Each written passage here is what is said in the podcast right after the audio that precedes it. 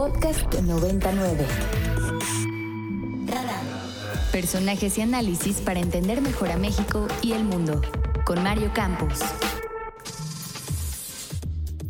No estoy fuera del mundo y sé que me he equivocado también en eso. ¿Pero creen ustedes que eso es para sufrir la cacería que estoy sufriendo? ¿Sinceramente lo creen? Otra cosa es lo que uno tenga que decir públicamente, pero ¿ustedes creen que es para esta cacería? Cacería sangrienta, ha dicho que por cierto la mamá del señor Rubiales está en huelga de hambre, parece nota de, de, forma, ¿no? De nota de falsa, pero no, la trae ahí el, el, prensa española seria, como El Mundo, no El Mundo Today, este que es una parodia, este, donde hay una huelga de hambre de la mamá de Rubiales porque dice que es injusto lo que está viviendo su hijo, el presidente de la federación. Pero vamos a platicar de este tema justamente con Marta Lamas, académica de la UNAM, a quien me da mucho gusto saludar como siempre. Querida Marta, ¿cómo estás? Bienvenida. Hola Mario, buenos días qué gusto estar aquí contigo. No, qué, gusto, qué privilegio tenerte por acá, como siempre, Marta. Oye, y platicar de este tema que ayer lo platicabas tú en la agenda pública, decías que para ti el caso de Rubiales y esto que ha ocurrido con, eh, con la jugadora campeona del mundo, hermoso, eh, es, dices, un ejemplo pues, del cambio cultural y de la manera en la que el mundo se ha movido en los últimos años. Claro, o sea, lo más impresionante de todo este caso, digamos, más que la versión del propio Rubiales o la versión de, Jenny Hermoso, es el contexto, ¿no? O sea, hay desde el 2017 muy claramente con el Me Too, pero eso ha ido creciendo, hay una discusión sobre qué es el consentimiento y sobre cómo códigos de relación entre hombres y mujeres que antes estaban pues aceptados como usos y costumbres, era una cuestión natural darle un piropo a una mujer o abrirle la puerta o acercarle algo, ¿verdad? De repente se empezaron a interpretar de otra manera porque el contexto está atravesado indudablemente por discriminaciones, por opresiones, incluso por violencias. Entonces, a mí eh, todo este numerito. De lo de Rubiales, creo que hay que ir ubicándolo en ese contexto. Es decir, cuando el tipo dice que es un beso espontáneo, claro que fue espontáneo, pero fue espontáneo también porque él puede hacer eso, porque era el presidente de la Federación Española, ¿verdad? Y porque está formateado, troquelado por la masculinidad, por la virilidad, ¿no? Que hace que, que, que, pueda, digamos, agarrar a la mujer y estamparle ese beso, ¿no? Sin pensarlo, de la misma forma que no pensó cuando estaba en el palco con la reina y se agarró los testículos, ¿no? De la emoción. Hay un gesto muy masculino de, de agarrarse los huevos, decimos aquí en México, ¿no?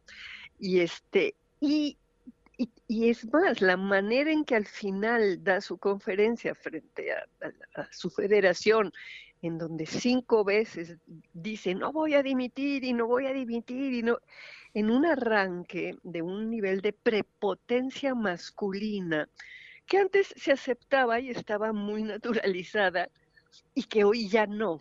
Yo pensaba, cuando veía yo en el noticiero a ese hombre decir, no voy a dimitir, no voy a... Si hubiera sido una mujer, hubieran dicho esta pinche loca histérica, ¿no? Y con él se entiende como un rollo de fuerza, ¿no? De, de una arrogancia. Entonces, lo más interesante es que este hombre y muchos que lo acompañan no se han enterado de que ha habido un cambio cultural y siguen funcionando en la vida con las mismas pautas que aprendieron. O sea, Pero fíjate, ayer decías, en este sentido, Marta, ayer decías algo que me pareció muy interesante, de la figura del beso robado, que es una figura que está presente casi la, también en la cultura, digamos, ¿no?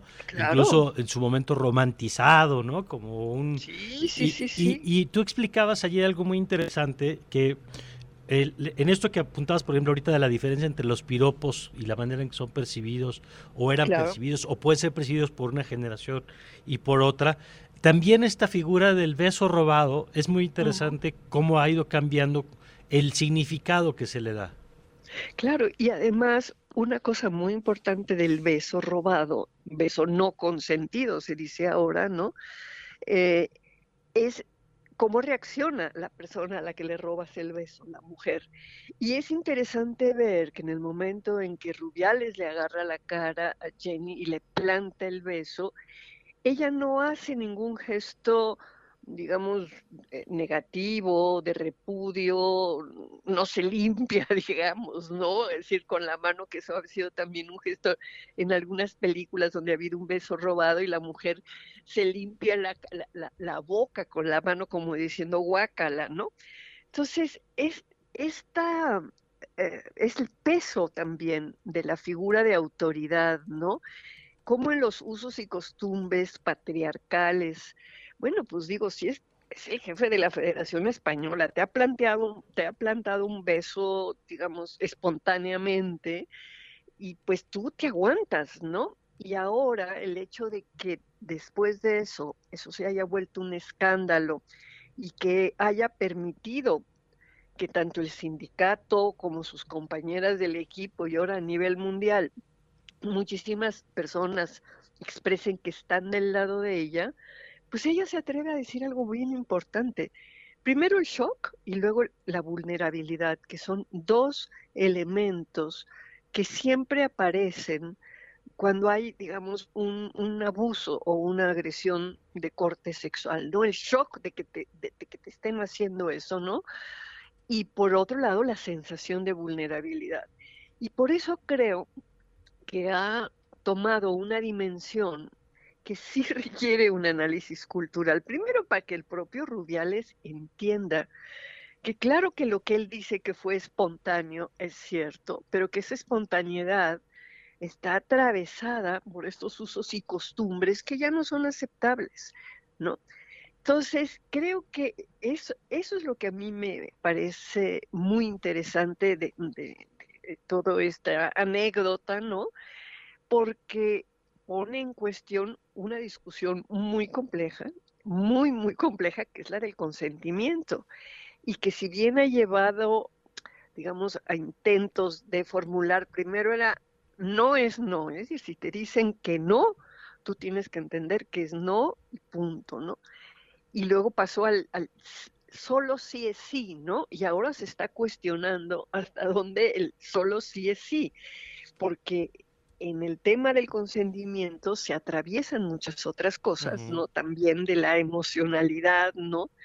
Entonces, pues eso era lo que, lo que comentábamos ayer, ¿no? Y este beso robado se ha vuelto un beso no consentido y también ha abierto la puerta a que se considere una agresión. Yo no creo que sea una agresión, eh, pero sí creo que fue absolutamente impropio y sobre todo que que responde a esa a ese esquema, que es lo que me parece importante poner en evidencia de la prepotencia machista, que cuando uno analiza toda la conducta de Rubiales en el palco, en el momento del beso y después en la conferencia en frente de la gente de la federación, sí se ve la prepotencia machista muy claramente. Y eso es lo que culturalmente ya no pasa, ¿no? Entonces, pues bien interesante, ¿no? Ahora, el numerito de la mamá, es que eso me parece y es así como no toquen a mi cachorro, pobrecito, inocente. No, y la, y la dificultad de veras como de, de resignarse a decir, ok, si estoy generando tal nivel de bronca, pues yo dimito y que esto se arregle y tratemos de entender qué fue lo que pasó. Hay como una ceguera también en Rubiales y también en ciertas personas, pero el tema de la mamá, eso sí me parece ya me la punta, ¿no? Sí, para completar el cuadro, ¿no? Marta, muchas gracias como siempre por, por compartir pues la reflexión y tomarnos esta llamada. De veras que esto meritaría un, un seminario de discusión desde tu perspectiva de la comunicación política, porque es muy interesante cómo se ha ido moviendo, pues, ¿no? Pero bueno, gracias. Sin duda, cómo ha ido escalando. Gracias a ti, Marta. Un abrazo. Gracias, Marta Lamas. Que, abrazo eh, académica de la UNAM, que pues, no requiere mayor presentación. Y me parece, a mí me, gustó mucho su enfoque porque tiene que ver con cómo algo que antes estaba tolerado, incluso ahorita Jimena Pizzo nos recordaba un caso, eh, cuando gana Iker Casillas una copa, ¿te acuerdas? Que le da un beso a su novia. ¿Eh? A su novia, ¿no? a su novia, que es periodista, y, que ella reacciona. Eh, Sara, ahorita me acuerdo el apellido, ahorita sí me pueden ayudar con el apellido. y ella reacciona molesta porque ella estaba trabajando, lo estaba entrevistando y eh, parte de lo que se cuestionó en ese momento era, pues no, no era... Carbonero. Sara, Carbonero, gracias. Sara Carbonero. Y ella en ese momento dice, a ver, pues fue en Televisión Nacional y termina haciendo la nota el beso y no la entrevista que ella le está haciendo, ¿no?